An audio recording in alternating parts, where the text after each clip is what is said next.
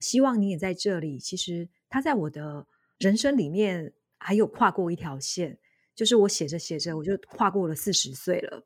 其实我开始去感觉到年龄在写作上面带来的礼物。我发现过了四十岁之后，再回头去看二十几岁这一些曾经很彷徨、很茫然的角色。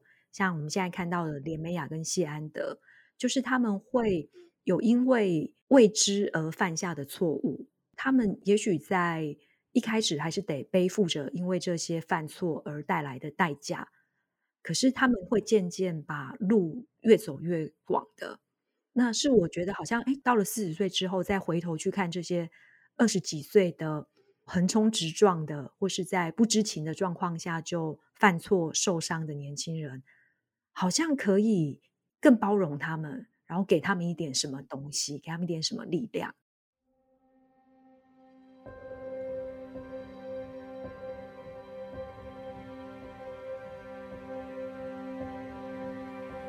欢迎收听《迷成品 Podcast》，今天读什么单元？在每一集的节目里，我们精选一本书，邀请来宾深度分享，也聊聊这本书带给我们的阅读趣味、启发与思索。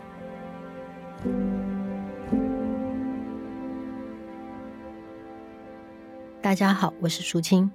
二零一零年，作家刘子杰以散文改编的电影《父后七日》迎来他写作生涯的第一段丰收。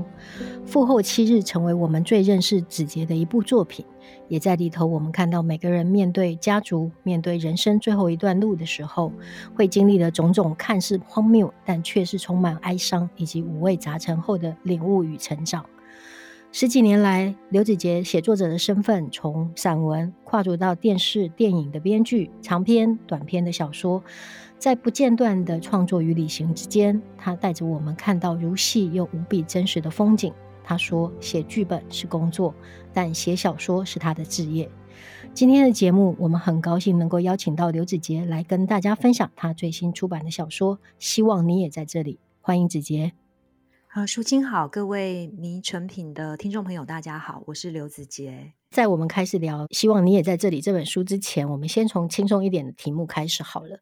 我想问，就是说，希望你也在这里，这个 hashtag 通常出现的时候，是我们在旅行的时候，向着远方未能成行的朋友发出来的讯息。那在这本书里面，它从一次次的召唤跟愿望，变成了小说整个推进的一个动力。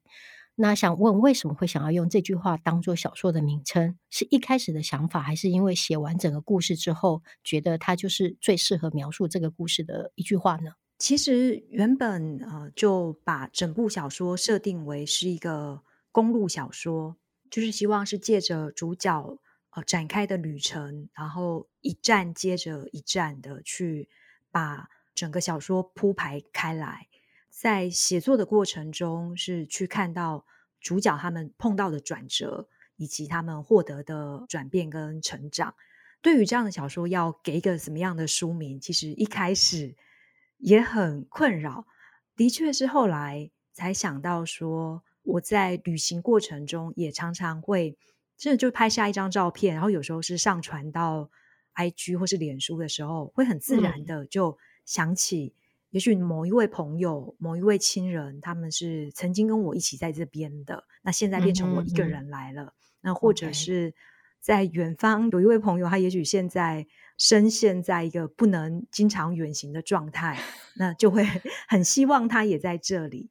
还有一种是以前的旅伴，就是曾经一起旅行过的旅伴，嗯、那曾经说过说好。这就有点像，呃，春光乍泄那个说好要去看瀑布，嗯、结果最后自己来了。就是，嗯、呃，有曾经跟某个朋友提及说，我们都很想去哪里，结果后来是我自己去了。嗯、OK，对，那这样的对象，我也会很想把希望你也在这里送给他，这样。某种程度上是是从公路小说的那个概念，跟把自己每一个人身上都会曾经有过的一些感想连在一起。那接着我们要讨论的一件事情，就是说这个故事整个开始写的时候，它的第一个场景其实是在狮驼林这个所谓的天葬场。嗯，那这个故事刚开始的时候，其实读者们还搞不清楚这个里面小说的几个主角之间的关系。嗯、但是我们看到。到了这个关于死亡的描绘。我自己在读的过程当中，我觉得我可以闻到那个所谓的死亡的气味。你在那个描述的过程，又用好像是无人机的那个角度，带着我们俯瞰那一整个场景。嗯、然后在这里，我们可以看到生者、死者、秃鹫跟人之间的关系，然后故事才慢慢的真的展开。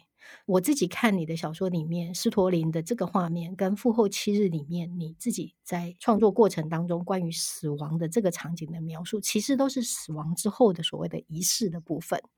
嗯、那我想知道说，对你来说，这些仪式某种程度上是一种冲击呢，还是它是一个治愈的过程？嗯、想知道就是说，赤驼林或者死亡在这个故事里面所扮演的所谓的机关的这个作用。还有就是说，死亡对于你的创作的意义。我想，呃，父后七日里面的那个道教的传统葬礼，嗯，那虽然我是一个乡下小孩，可是当自己要成为，嗯、呃，其中要哭要跪，对对对，都必须要自己来成为那个孝女的时候，一切还是让我觉得很震撼的。嗯嗯，就是嗯过去只是有点像看祭典的那样的。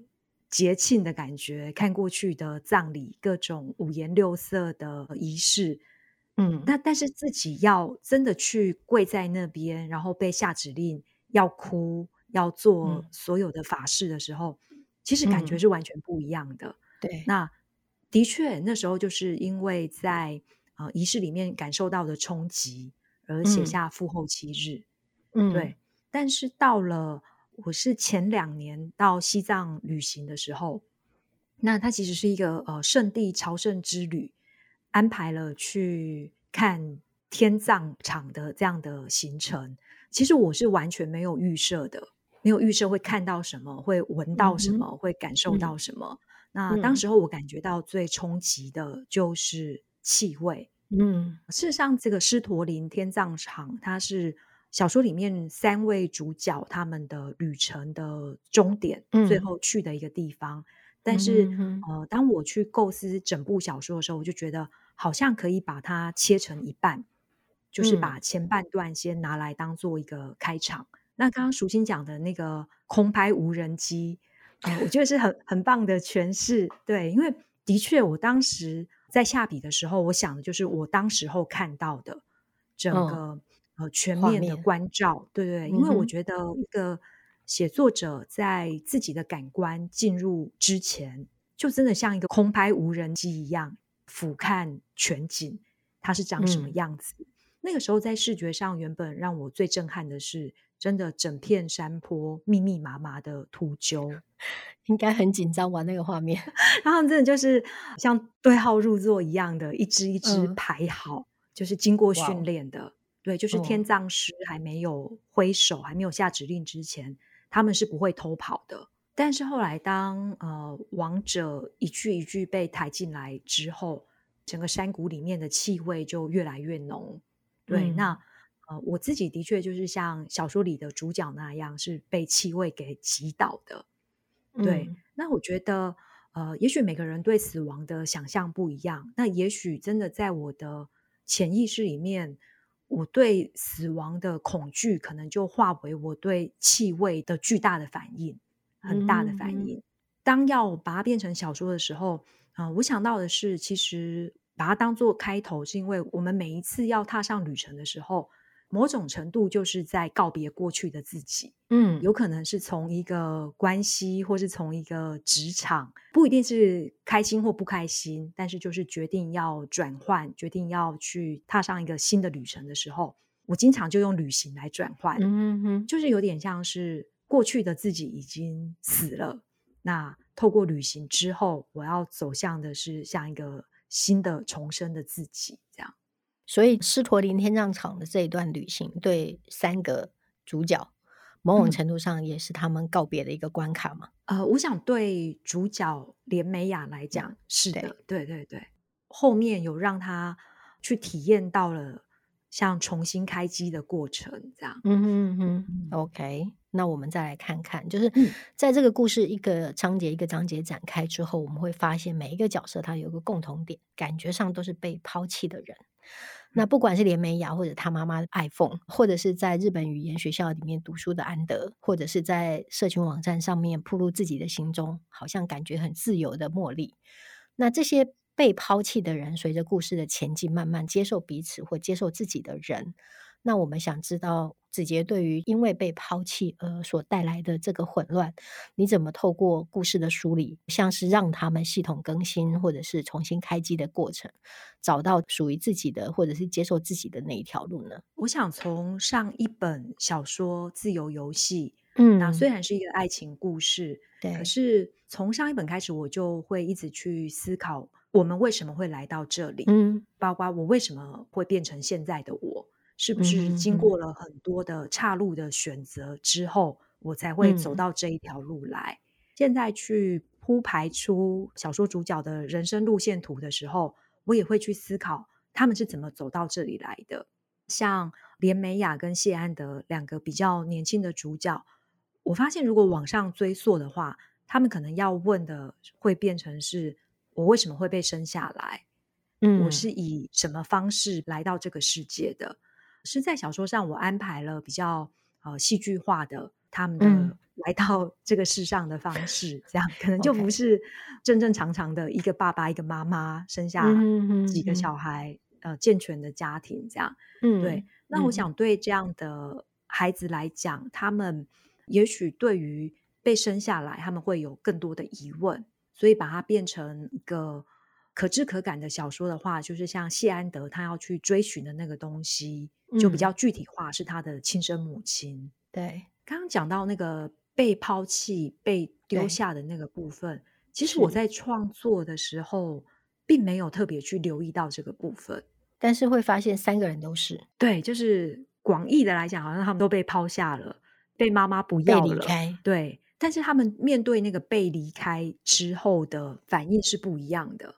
对，非常不一样。对对对，像连美雅，她要去找到一个她可以牢牢抓住的救生圈。对，她宁可把自己框在一个河岸小套房、一个一成不变的 城堡里面，是她也不愿意再去跟外界接触。嗯、对，对她而言，嗯、有一个房子就是有一个家了，那她那个家就不会被夺走了。嗯，呃，茉莉对他而言，他被抛弃之后，他又是新的自由的开始了。嗯。谢安德他就是比较像是他莫名其妙的被一些事情给碰撞，然后路越走越宽，所以到了最后啊、嗯呃，我觉得反而他的旅程是最不可限量的。对，嗯、因为他上路了之后，嗯、他甚至他可以他去买一张假身份证，他就想要再继续流浪下去。那这是很有趣的，这的确是我在中国旅行的时候碰到的一些年轻人，他们就是这么做的。嗯嗯那你刚刚在讲说关于生下来，为什么自己被生下来的时候，嗯、突然想到你原来有一本也是小说《亲爱的小孩》。亲爱的小孩，对，我想知道，就是说这中间有没有什么样子的关系呢？呃，亲爱的小孩是主要是在讲三十出头岁的女性，嗯，很想生小孩的故事。嗯，其实我觉得从二十几岁描写了很多混乱的二十几岁。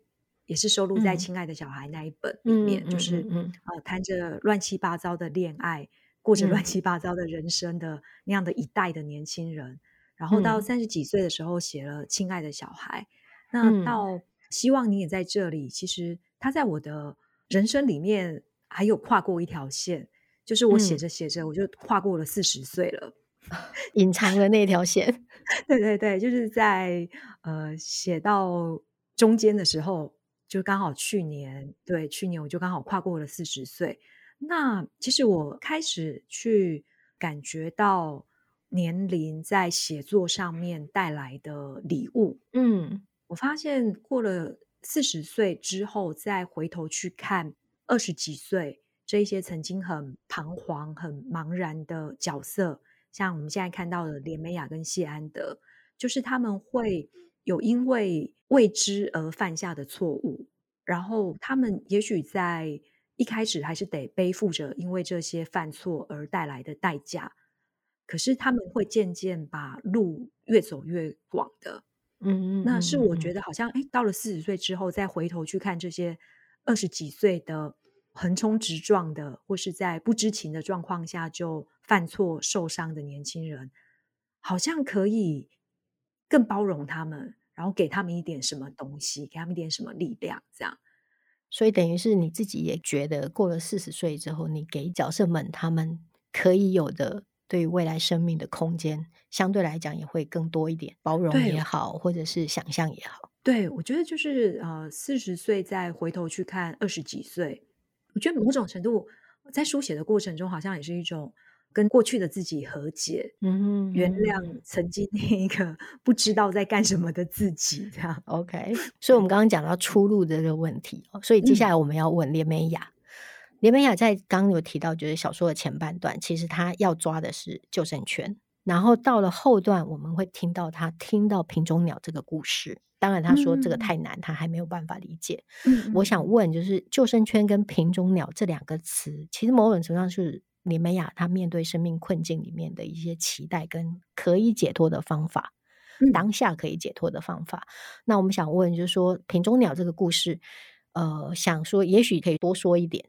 也许可以知道这个故事对你来说的意义，跟你希望在这个地方用品中鸟这个故事，让连美雅这个角色能够从原来的那个被限制的那个框架给放出来的这个概念是什么？其实这是一个禅宗的故事，虽然我并不是一个很认真的佛教徒，但是就是对佛教的一些经典会有兴趣。对，嗯、那像这种圣地旅游，如果有机会的话。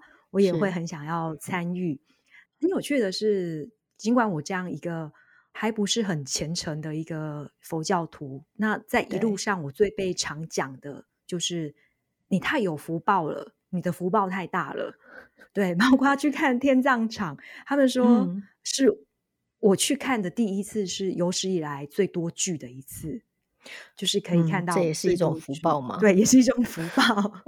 对，然后呃，可能有一些高僧啊，有一些大修行者，嗯、他们可能平常都是在外地的，嗯、那就我去的那一次，他们就刚好回到了西藏，回到了藏地，所以就见到了。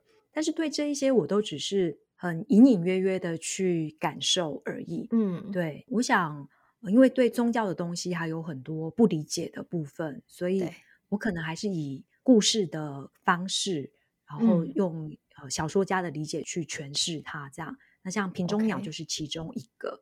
那他其实是一位自以为很聪明的、嗯、很喜欢用头脑思考的一位弟子。那他有一天他就想了一个题目、嗯、去考他的师傅，说如果有一个人他把一只小鸟养在一个瓶子里，那每天看着小鸟，小鸟很可爱，但是后来小鸟就渐渐长大了，已经要撑破瓶子了，塞满整个瓶子了。那如何不把瓶子打破，又把小鸟给救出来？在小说里面我没有给答案，但是在真的这个禅宗故事里面，就是这位禅师就对他的弟子讲了两个字，嗯、就对他大声的斥喝说：“出来！”那在当下，这个很自以为聪明的弟子就开悟了，就是那个“出来”代表的是叫他从。你自以为很聪明的，为自己的脑袋设下很多问题的那样的思考模式里出来，嗯，对，就是放掉了很多啊、呃、自己为自己设下的思考的陷阱。OK，、嗯、对，所以我就把它放到小说里。其实我们常常觉得自己出不来的时候，也都是被自己给设下的框架给框限住了，嗯、觉得自己在里面。这边还可以跟大家分享的是，嗯，我觉得很有趣的是，我在小说里面写了最后从瓶子里面挣脱，然后小鸟就变成了彩虹在天空上。那在我截稿的那一天，所有的稿子最后一个字写完，那交出去给编辑的时候，那一天我就看到台中的天空，傍晚的天空就出现了。彩虹，对，而且是双层的双道彩虹。Oh, 对，那那时候我突然觉得，其实真的很有福报哎。其实我在写小说的时候，某种程度它也像是被我关注的，被我的头脑、oh. 被我的电脑关注的一只小鸟。对，oh. 那只有写完之后，oh. 才是放它自由了。Oh. 因为刚刚在讲到那个福报这件事情，就 问一个题外话，嗯，就是。这个小说里面还有另外一个场景，我也觉得很神奇，也是关于红化这件事情。嗯、这个也是你亲身的经验吗？啊、嗯嗯呃，其实这也是我觉得这这是真的很有福报的事情。嗯，成都的那个场景是真的亲身经历到的，但是我跟着其他的师兄师姐们去拜访这一位大修行者的时候，嗯、他是还健在的，也就是我看到的是非常高大、非常直挺的、很有元气的，跟我们开示的一位修行者。但是我们回来大概一年多的时间，嗯、那就听到从四川那边传来的消息说他已经圆寂了，而且他红化了。嗯、那就有影片分享出来，嗯、那这就是看到他的弟子把缩成一轴高的金刚身给请出来，很恭敬的请出来。我就真的就看到我们走进去的那个电梯。嗯那个社区的花园，嗯，但是曾经那么高大的一个修行者，他现在就缩成了一个一周高的，像一个神像一样的大小，嗯，对，没有看到就不会相信，对，但是看到了，到底要不要信呢？其实有时候头脑还是。会觉得还是很顽固，这是真的还是假的？对对对对。所以大家在看这本小说的时候，里面有一些看起来很奇幻的东西，当做是一种生命里面很难遇到的报酬吗？还是它是一个什么样子的赏赐，让我们可以得到这样的一个机缘？所以这个也是大家在看的时候，也许 maybe 可以去想象的事情。那我想再问一下，就是刚刚有提到，就是说茉莉这个角色，大家之前有读到你刚刚提到自由游戏。那当我在看茉莉，然后再看《自由游戏》的时候，看到高永健，我想说，嗯，这是同一个人吗？那连这两本书，你在这个书里面都有茉莉这个角色，而且他们基本设定是一样的嘛？嗯，那我想问说，在这两本书里面，你对于茉莉是有特别想要分享的所谓的女性的生命状态吗？还是这个角色对你来讲有什么特别的存在的意义？嗯，呃，茉莉在《自由游戏》里面，她就是。所有男性的女神，嗯，对，特别是呃那个杰夫里面的男主角，对，对。他们在大学认识之后，然后对他就有一种致命的吸引力，嗯、然后两个人分分合合，呃，分手复合，分手复合，最后重逢结婚，然后但是到最后还是分开了。对，那茉莉在里面，我觉得它象征的是一种很自由的存在状态。嗯，就是他不会因为道德的束缚而去扭曲自己的决定。那他的每个当下，他都是很忠于自己当下的情感的。嗯，嗯，那其实他在伤害别人的同时，他自己也受伤了。对，那他在里面啊、呃，我设计的就是他每次啊、呃、受伤，他就是借着一次的远行，嗯、然后好像。旅行回来之后，他就又好了，真的就像九命怪猫一样，它可以一直的、一直的重来，一个重来。对，对，对，对，就是对我来讲，它在自由游戏里面是一种很接近自由的一种游戏的生命的状态。嗯，对，它可以游戏人间，然后又不被限制住，嗯、但是。那样的自由就是真的自由吗？嗯，对，所以到了希望你也在这里，他好像还是又走回原本的路了。嗯，好像看起来他好像又跟新的对象短暂的结成了一个家庭。嗯，对，但是后来他就变成是那个被抛弃的、被抛下的那个人了。嗯嗯嗯嗯，对，所以其实我觉得在这边我想要探讨的是，其实好像。没有什么是真的长久的，不要说永远。对对对，也许能够有一段时间的甜蜜啊，嗯、或是幸福，可是它有可能在下一瞬就会因为别的因素而被夺走的。嗯，对，这个是你想讲的一个，比如说在自由游戏里面的茉莉，它其实是最没有框架的，相对来讲自由的。嗯、那这个自由就是真的自由吗？所以到了希望你在这里的时候。以往是他抛下别人，现在是他被抛下。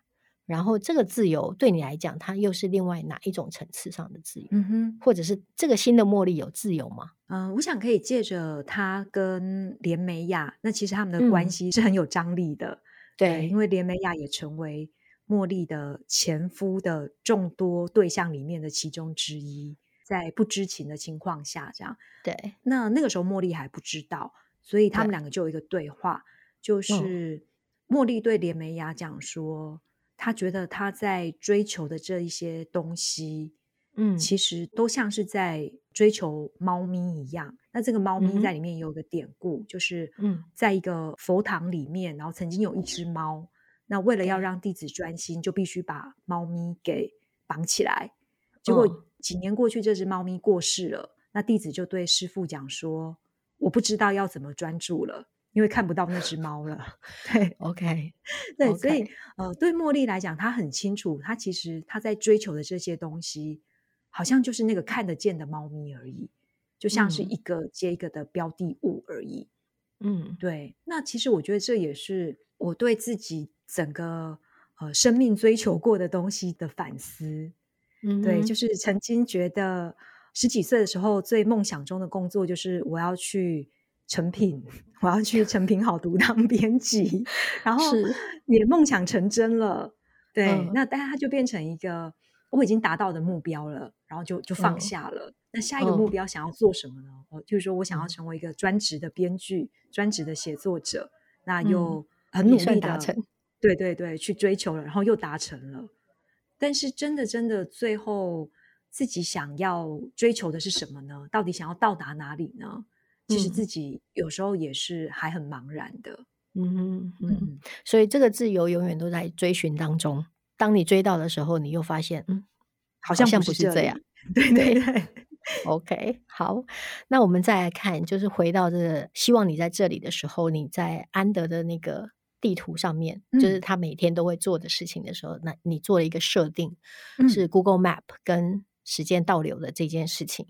我首先要先讲，就是因为看到这个书，所以我就照着你解释那如何看到这个 Google Map 的的部分，我也照着做了一下。嗯、那其实，在开场前，我们也有稍微提到，就是我自己的父亲也是在今年年初过世了，嗯、所以我看到这个设定的时候，我也试着回头把我们家的地址打上去，嗯、然后在这个 Google Map 里面找，然后我也找到了我爸爸在零九年跟一二年，嗯、一个是他坐在门口。小睡，另外一个是跟朋友一起喝茶的画面。嗯、对我来讲，那、嗯、那两张照片也是宝藏。那所以我想知道，就是说你为什么会想到用 Google Map 跟时间倒流的这个设定在安德的这个角色里面？嗯，好，谢谢淑清，我觉得这是很好的回馈，因为我知道 Google Map 的这个时间轴功能之后，嗯、我也去找了我所有住过的地方。看我会不会 也刚好被 Google 的摄影车给拍下，但是是，没有的。然后我也找了我的老家，嗯、那但是我的家人他们都刚好没有走到外面来，也没有坐在家门口。是对，这是我听过很棒的回馈。对，因为我自己看到那两张照片的时候，我自己又忍不住又哭了起来。对，对，因为我觉得我们有时候没有帮家人留下什么身影。可是没有想到，一个科技的摄影车，它竟然就把我们留下来了。嗯，对，嗯嗯嗯，对。那呃，我有听过呃，日本的网友他们分享的是，因为日本也都是呃独门独院的房子嘛，对，所以他们会去找家附近的巷子，然后甚至还会找到妈妈买菜回家，嗯、推着菜篮车回来的画面，这样。嗯嗯这个我觉得也是一个阴错阳差，最后成为一个很美丽的小说里面的设计。其实当初我提出这个公路小说的构想之后，计划是在二零二零年的一月份完成的。对，因为二零一九年的下半年，我几乎都是在旅行，就是先去了藏地，嗯、然后二零一九年的年底三个月，我就是去京都。读了语言学校，嗯，对，然后回来之后，其实还计划想要再去，那就一边写公路小说的计划，然后一边去计划自己再来的旅程。结果计划送出去之后，下一个月，二零二零年二月，边境就，就不能出国了。对，不能出国之后，我就只能借着 Google Map 所以那时候你已经知道有时间轴了，对，那个时候已经知道了。对，OK，对，我就上去，从我在京都住的那个学生套房开始，然后到我曾经去过的云南大理、成都等等的地方，嗯、然后把他们输入 Google Map 里面，然后去看他们在我去的时候的样子，以及现在的样子。哦，对.那就把这个很喜欢用 Google Map 的这个。人物设定放在谢安德身上，这样，嗯哼，因为其实这个设定好像就角色来说就是非常合理的，嗯、因为你想要找你的源头，然后透过这件事情，仿佛建构了自己曾经存在那里的一个记忆。对，我就觉得它是一个很哀伤，但是蛮美的一个设定。其实老实说，整本小说行云流水，很好看。所以在读的过程当中，我们会减少很多，包括我们刚刚提到的被抛弃的情绪、死亡这件事情，或者是如何去找到自己为什么生下来，或者是接下来要去哪里的这件事情的情绪上的负担。但子杰之前在其他的访问里面有提到，就是爱情是你讨论的一个很重要的题目。但我们也在很多的作品里面看到了死亡这个角色。所以我想知道，就是说，在今天整个节目结束之前，想请子杰再来谈一谈，就是说关于死亡跟爱，你还有没有什么想要分享给听众朋友的？太厉害了，因为真的就直接问到了，其实我现在正在构思的下一部作品。哦，是吗？我们爆雷了吗？没有，没有，还没有对外公开。但是我觉得，对，呃，我也很开心可以聊一聊，就是。是我觉得我很想要再回头来啊、呃，正视死亡这件事情。嗯，对，嗯、我觉得可能在呃复后七日，它是借着一个葬礼。那、嗯、但是其实我对呃很多生命或者是爱，不管是亲情的爱还是男女之间的爱，其实都还不是那么清楚。就是在二十几岁的时候，那所以那时候会用一种比较。也许有一点嘲讽，也许有一点荒谬，或是带着一点年轻人的愤怒的笔法去写。嗯、那包括到亲爱的小孩，可能都还是可以读到比较年轻的时候那种字里行间的那种邪虐、戏虐性。对，嗯嗯，嗯，嗯。但是我觉得，真的到这一两年，真的就是经历到很多身边中年朋友的。猝死或是离开等等，对，这让我觉得好像可以再好好的去思索生命这件事情，嗯，到底我们来到这个世界上是如何的被爱着，然后如何的离去。嗯，对，这的确是我接下来想要再继续去探讨的。嗯，是，对，OK，因为我觉得比起来过去的自己，现在再回头看，其实去处理这些问题。都还不是在一个成熟的状态，那他只能够说是反映了自己在当时候的一些想法而已。对，确实，其实死亡跟爱是撇除所谓的事业成功或者是成就这件事情，其实这两个题目大概就是我们过了四十岁以后的人会经常 感觉到存在的 两个题目。所以我觉得很高兴，就是说也看到子杰接下来还有新的写作计划。然后可以让我们再看，就是说当时写《亲爱的小孩》或者是写父后的那个子杰，接下来会怎么去看所谓死亡的这个题目。那老实说，因为今天的采访，我又重新看了一下《父后七日》，然后读到最后一段，就是说出机场的时候记得买黄长寿这件事情，记得买黄长寿这几个字，就把你的眼泪逼出来。事实上说，我们自己的人生也经常是在这种就是忘记了。和下意识里突然想起来的这件事情，这两个状态之中徘徊，就像刚刚讲，直接一开始在写作这个公路小说，希望你在这里的时候，我也觉得希望，当我们下一次再突然想起来，不管是人还是事的时候，我们都要能够学着跟远方或者是过去的人说一声，希望你也在这里。那我们今天的节目就到这边。邀请大家到全台诚品书店门市以及诚品线上网站查找皇冠文化最新出版的刘子杰新书，希望你也在这里，以及复后七日、自由游戏、亲爱的小孩等其他的作品。十一月二十七号星期六晚上九点，欢迎大家到诚品新义店三楼典藏敦南专区来听听子杰分享他最新的作品。若您喜欢这集的内容，请在收听平台给我们五颗星，或者是推荐给其他的朋友。谢谢大家的收听，也谢谢今天的来宾刘子杰。我们下次再见，谢谢，拜拜。